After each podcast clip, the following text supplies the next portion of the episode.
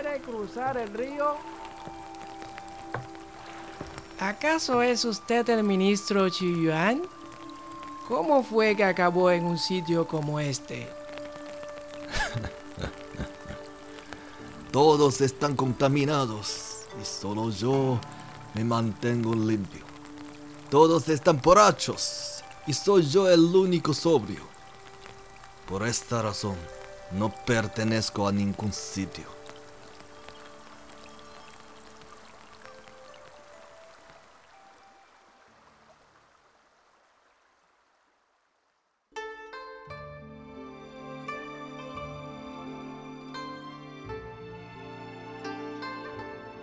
Descubra los poetas chinos más distinguidos y las historias que esconden entre sus versos. Más allá de los poemas, una producción de Onda China.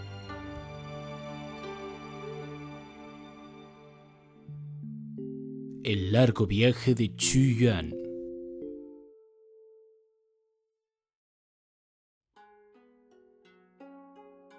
La historia es como un río.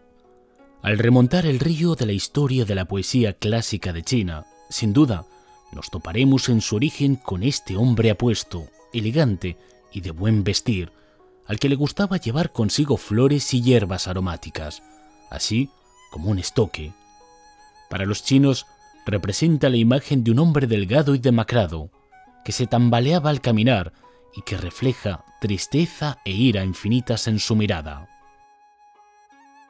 Su nombre es Chu Yuan, el mismo Chu Yuan protagonista de la popular leyenda sobre la fiesta del bote del dragón. 305 poemas creados entre los siglos XI y IV a.C. figuran en la primera recopilación de la poesía china clásico de poesía. Sin embargo, todos sus autores son anónimos. Por su parte, Chu Yuan fue el primer poeta chino que dejó constancia de su autoría en la historia.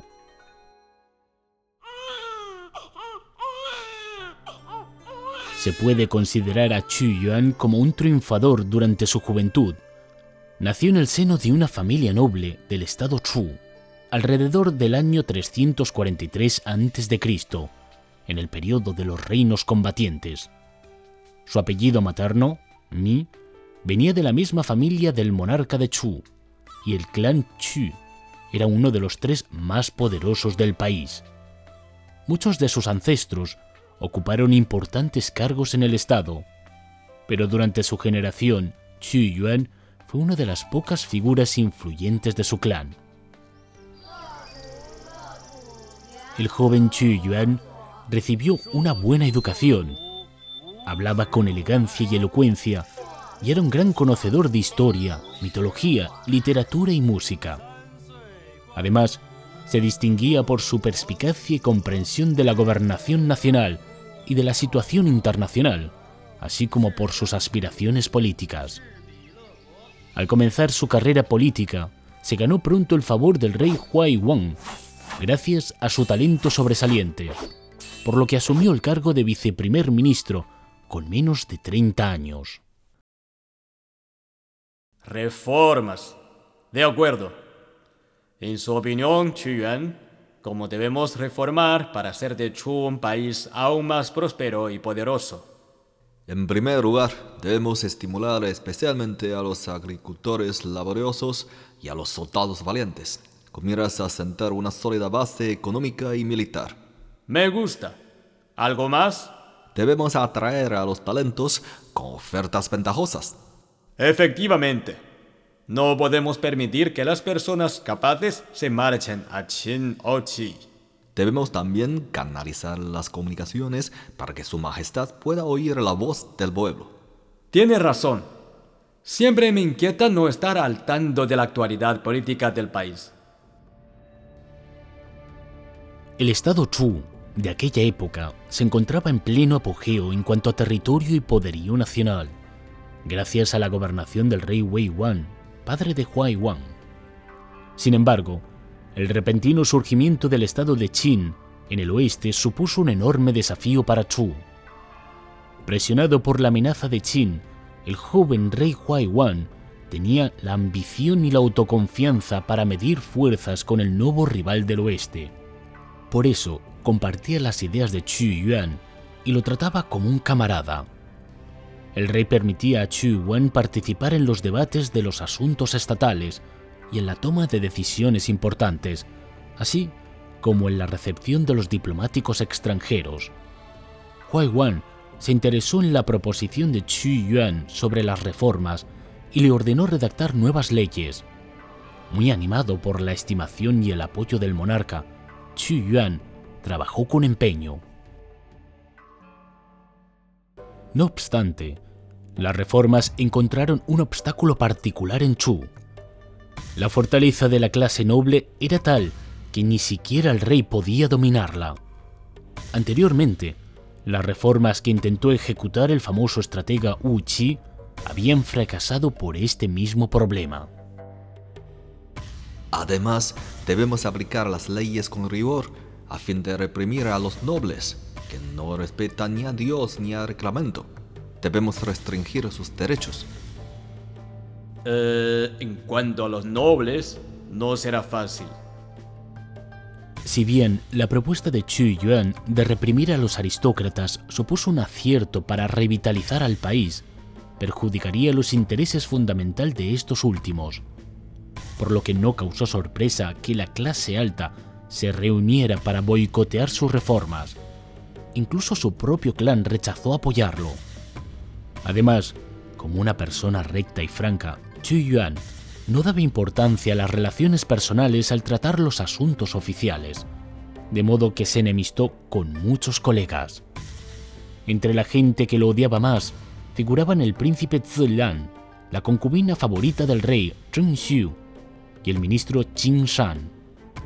Los tres hablaban mal de Chu Yuan frente a Huai Wang cada vez que tenían oportunidad, y con el tiempo, el soberano se alejó de su leal amigo y subordinado. Padre, vio que el ministro Chu trabaja todos los días muy duro en diseñar las leyes. Chu Yuan se dedica con todo corazón al país. Deben ayudarlo y apoyarlo. Sin embargo, cuando tratamos de ayudarlo, dice que la formulación de leyes es una labor que le corresponde exclusivamente a él y que nadie debe intervenir. ¿De veras dijo así? También alegó que no se podía hacer ninguna modificación a sus textos, porque lo que él diga es lo que dice el rey. ¿En qué lugar queda su majestad? ¿Chu Yuan se considera a sí mismo como intachable? Es demasiado. En el año 313 a.C., el diplomático Zhang Yi visitó el estado Chu bajo la orden del rey de Qin, con el objetivo de dividir la coalición entre Chu y Qi. Nuestro país se amista con Qi en consideración a los intereses comunes de seguridad. Si pretende usted persuadirme de romper nuestra asociación con Qi y aliarnos con Qin, muéstreme los beneficios prácticos que Chu obtendrá de este negocio. Si su majestad puede seguir mi consejo, cortando las relaciones con Qi, el rey de Qin concederá a Chu el terreno alrededor de Shangwu, que tiene una superficie de 300 kilómetros cuadrados. Sin movilizar a ningún soldado, conseguiremos una tierra de 300 kilómetros cuadrados. ¿Por qué no aceptar un negocio tan provechoso? Qué afortunados somos a tener a un rey tan clarividente. Felicidades a su majestad.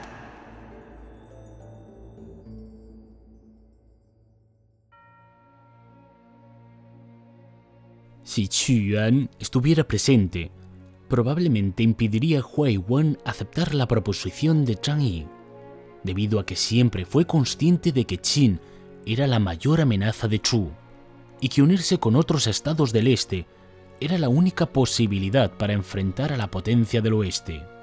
Sin embargo, en aquel entonces, Chu Yuan ya estaba marginado del círculo político del país y se encontraba en Qi en una misión diplomática. Cuando regresó, ya era demasiado tarde. El rey Huai Wan, cegado por la codicia, nombró a Chang Yi como primer ministro. cortó todas sus relaciones con Qi y envió un representante a Qin, junto con Zhang Yi, para hacer trámites del traspaso de la tierra. El negocio provechoso resultó una mentira descarada.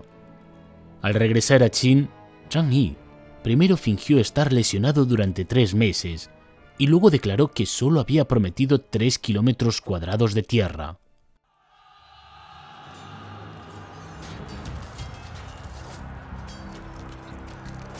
El rey de Chu se enfureció mucho al saber que se habían burlado de él. Pronto movilizó sus ejércitos en una gran agresión contra Qin. Sin embargo, careciendo de aliados, la fuerza de Chu no fue suficiente para llevar a cabo su venganza, por lo que sufrió dos importantes derrotas. Huai Wan se arrepintió y envió a Chu Yuan a Qi con la intención de recuperar la coalición Chu-Qi pero cometió otro error en ausencia de su íntegro ministro. En la negociación de paz, Huai Wang pidió la extradición de Zhang Yi con el fin de ejecutarlo. Cuando este astuto diplomático llegó a Chu, sobornó al príncipe Zilan y a la mujer Zheng Xiu y a otros funcionarios corruptos del país. Así, no solo se salvó la vida, sino que con su habitual demagogia convenció a Huai Wang de renegar la alianza con Qi, otra vez, así como de aceptar parte de los terrenos ocupados que devolvió Qin y de celebrar un matrimonio entre las familias reales de Chu y Qin. Chu Yuan, muy decepcionado por las decisiones del rey, manifestó enérgicas protestas. Debido al enfado del soberano, sufrió su primer exilio.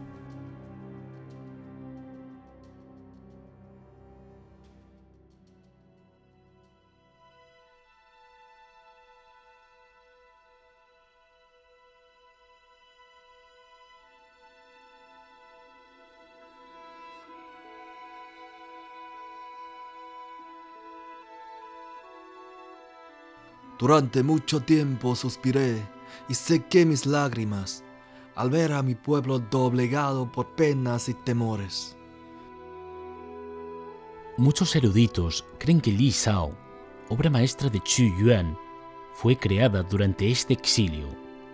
Li Shao, que significa encontrando el dolor, es una obra representativa del género Chu Zi o elegías de Chu a diferencia de los poemas cortos y sencillos del centro de China que se recopilan en el clásico de poesías, los Chu-Zi están escritos en la lengua de Chu, del sur de China, y se caracterizan por su romanticismo y gran extensión.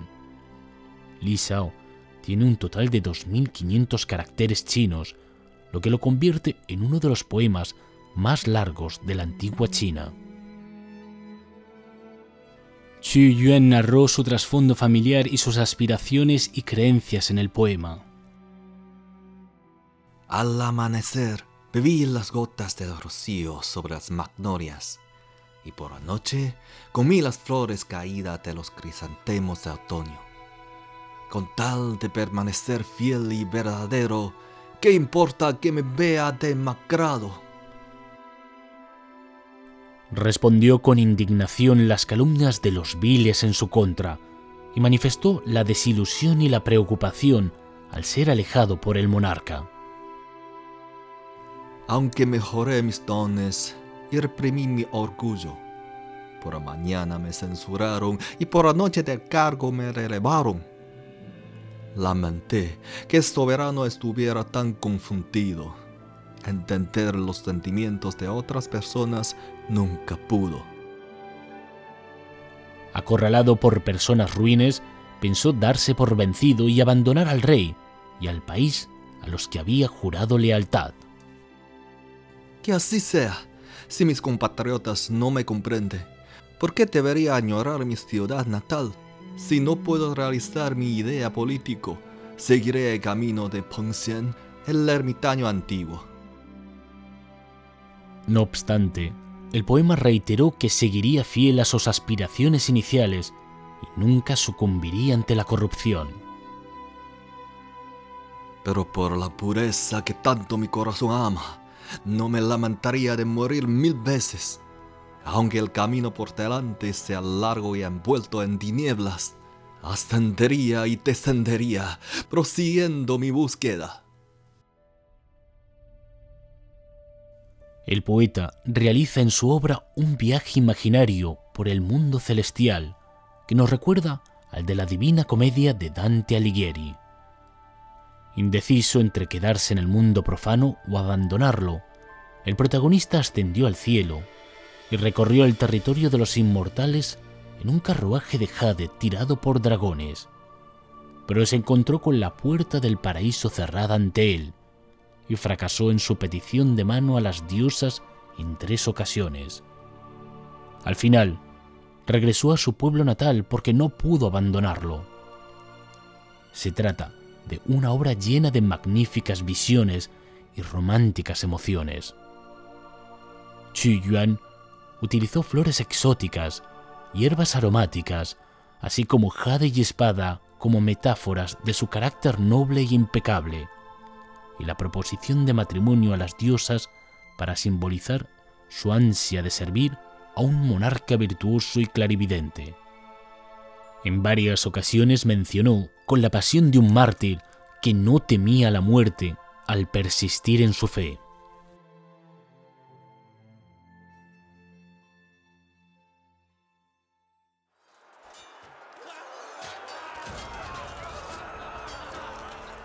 El rey Huai Wang mantenía cerca a los viles y malvados, mientras se alejaba de los funcionarios honestos y capaces.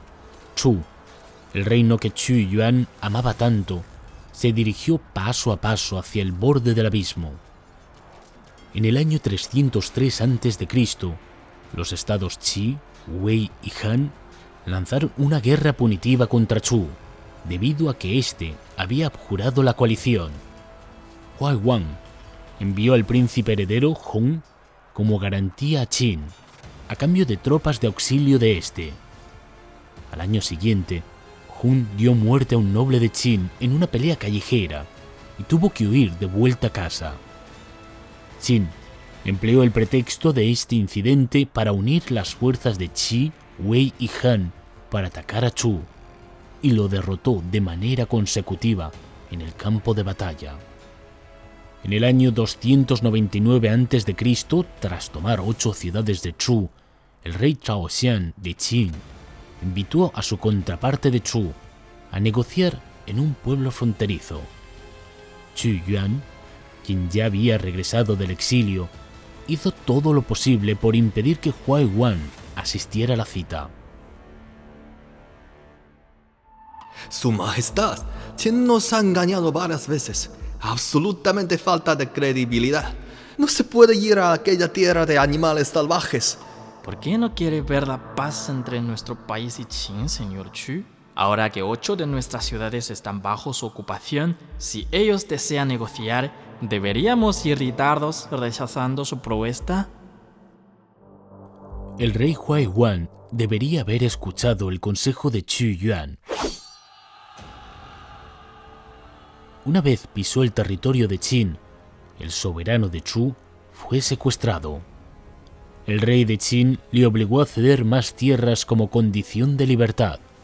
Huai Wan se negó y permaneció detenido hasta que huyó en medio de disturbios al estallar una guerra entre Qin y la alianza Wei Han en el año 297 a.C. Debido a que la frontera Qin-Chu ya estaba cerrada, tuvo que refugiarse en el estado de Chao. Sin embargo, Chao no quiso enfadar a la potencia del oeste, dándole asilo, por lo que el rey Huai fue capturado nuevamente y llevado a Qin.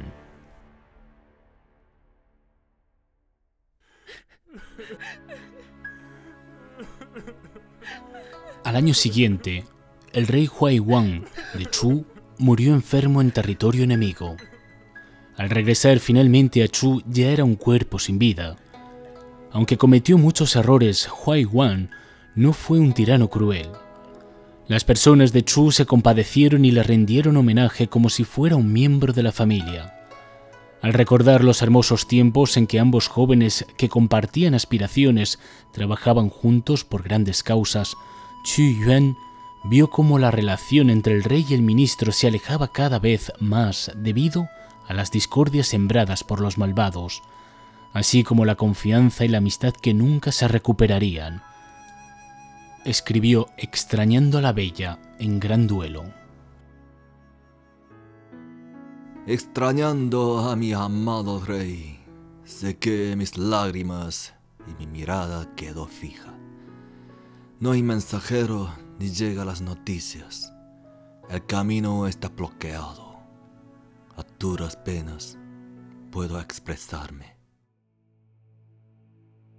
Cuando el rey Huai Wan estaba detenido en Qin, el príncipe Hong ascendió al trono, conocido como el rey Qingxian. El nuevo soberano resultó mucho peor que su antecesor. Vivía una vida libertina y seguía depositando su confianza en el príncipe Zilan, su hermano menor, permitiéndole ocupar un importante cargo. Funcionarios corruptos manejaban la corte a su antojo. En el año 293 a.C., el rey Zhao Xian de Qin presentó un desafío formal a su homólogo de Chu. Zilan aconsejó otra vez al preocupado y aterrorizado rey a someterse ante la hegemonía. Por su parte, Chu Yuan no quiso cambiar su posición y su carácter recto. Al príncipe le reprochó cara a cara el haber instigado al rey Huai Wan a ir a Qin, lo que causó su trágica muerte y haber cedido el paso una y otra vez, de manera que el país había sido reducido y dominado gradualmente por el vecino del oeste. Además, expresó su añoranza por el difunto rey Huai Wan y sus críticas contra los funcionarios ruines en sus obras poéticas. Como consecuencia, Chu Yuan se convirtió en el enemigo común de la corte y fue desterrado otra vez. Vagando por la landa entre los ríos y pantanos del sur, Chu Yuan seguía preocupándose por la patria. Pero todas las noticias que recibía indicaban que su amada tierra natal estaba cayendo en manos enemigas. En el año 278 a.C., Pai Chi, famoso estratega de Qin, quien se reconocería en la historia china como dios de la guerra, tomó la capital de Chu, Yin, y el rey de Qin Xian huyó al este atemorizado. Ya a Chu Yuan todas las lágrimas se le habían agotado. El poeta se dirigió hacia la capital y ofreció luto por In a su país destruido.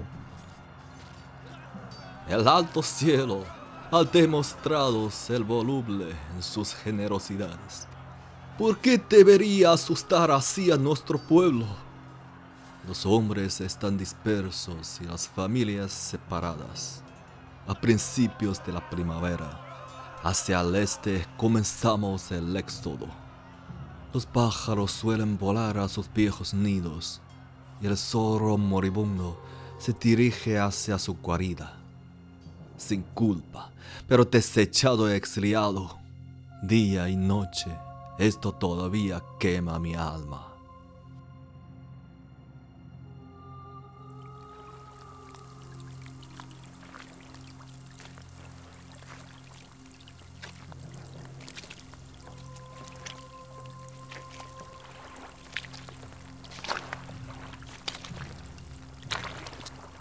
Un día, un pescador en el río Mi Luo vio a una persona de pie en la orilla. Con la cabellera larga y suelta, este hombre macilento estaba susurrando. Sus ojos revelaban cansancio y aflicción. ¿Quiere cruzar el río? ¿Acaso es usted el ministro Yuan? Lo conocí cuando fui a la capital hace 20 años. ¿Cómo fue que acabó en un sitio como este? Todos están contaminados y solo yo me mantengo limpio. Todos están borrachos y soy yo el único sobrio. Por esta razón, no pertenezco a ningún sitio. Ay, es usted una buena persona.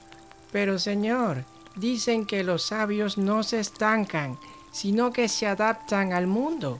Si el mundo está enfangado, ¿por qué no disfruta usted de una fiesta en la ciénaga? Si todos están borrachos, ¿por qué no comparte el alcohol con los demás? Con una cualidad noble y un talento distinguido, ¿por qué tiene que pensar tanto? Alejarse de los demás y al final caer en la situación tan lamentable. Una vez que te hayas duchado, debes sacudir el polvo del sombrero al ponerlo. Después de un baño, debes vestir una túnica limpia. Limpio y pulcro quedo.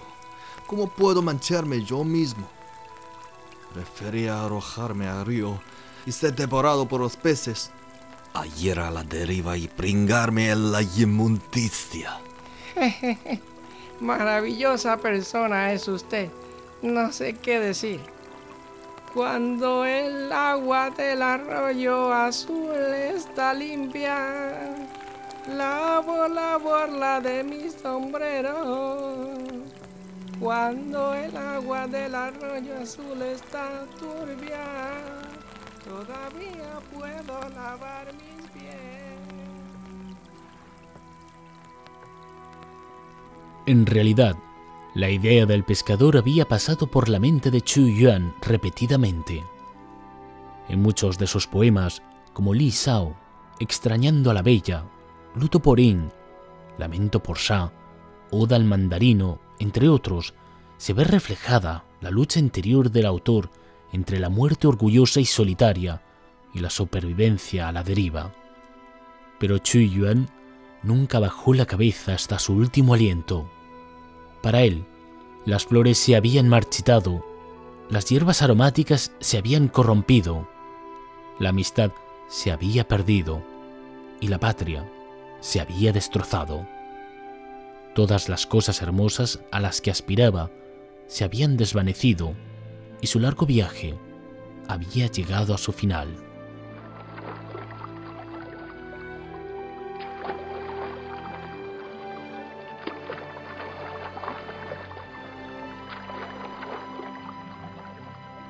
Lo que sucedió a continuación es conocido por todos los chinos desde niños. Chu Yuan amarró una piedra pesada a su cintura y se lanzó al río Miluo, donde se ahogó. Creemos que los habitantes locales lo buscaron a lo largo del río en botes con la intención de rescatarlo, y luego echaron zongzi, arroz envuelto en hojas de bambú al agua, con la esperanza de que los peces se comieran el arroz y no dañaran el cuerpo del poeta. Y de ahí proceden las costumbres de celebrar el Festival del Bote del Dragón. Por supuesto, nada de esto sucedió en absoluto. 55 años después del suicidio de Chu Yuan, Qin extinguió la existencia de Chu y luego unificó el territorio chino bajo un solo imperio por primera vez en la historia. El tiempo prosiguió de forma indiferente. Aunque Chu Yuan pueda considerarse un fracasado en este sentido, este hombre ya se ha convertido en una leyenda. Cada vez que comemos zongzi y aplaudimos por la regata de botes del dragón en el quinto día del quinto mes del calendario tradicional chino, este gran poeta recobra la vida en nuestros corazones y nos recuerda que la aspiración por la verdad, la bondad y la belleza nunca ha sido interrumpida durante milenios.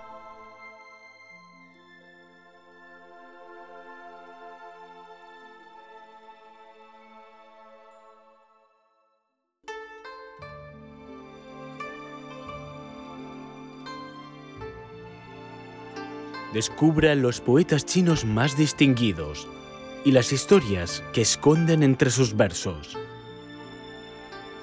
Más allá de los poemas, una producción de Onda China.